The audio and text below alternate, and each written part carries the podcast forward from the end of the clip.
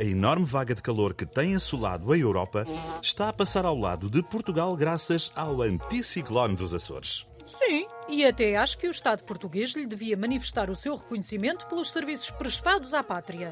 E como faria isso? Ora, condecorando-o com uma ordem honorífica qualquer? Essa agora, onde já se viu condecorar um anticiclone? Portugal rasga sempre novos horizontes ao mundo. E se o anticiclone dos Açores se portar mal e prejudicar o país?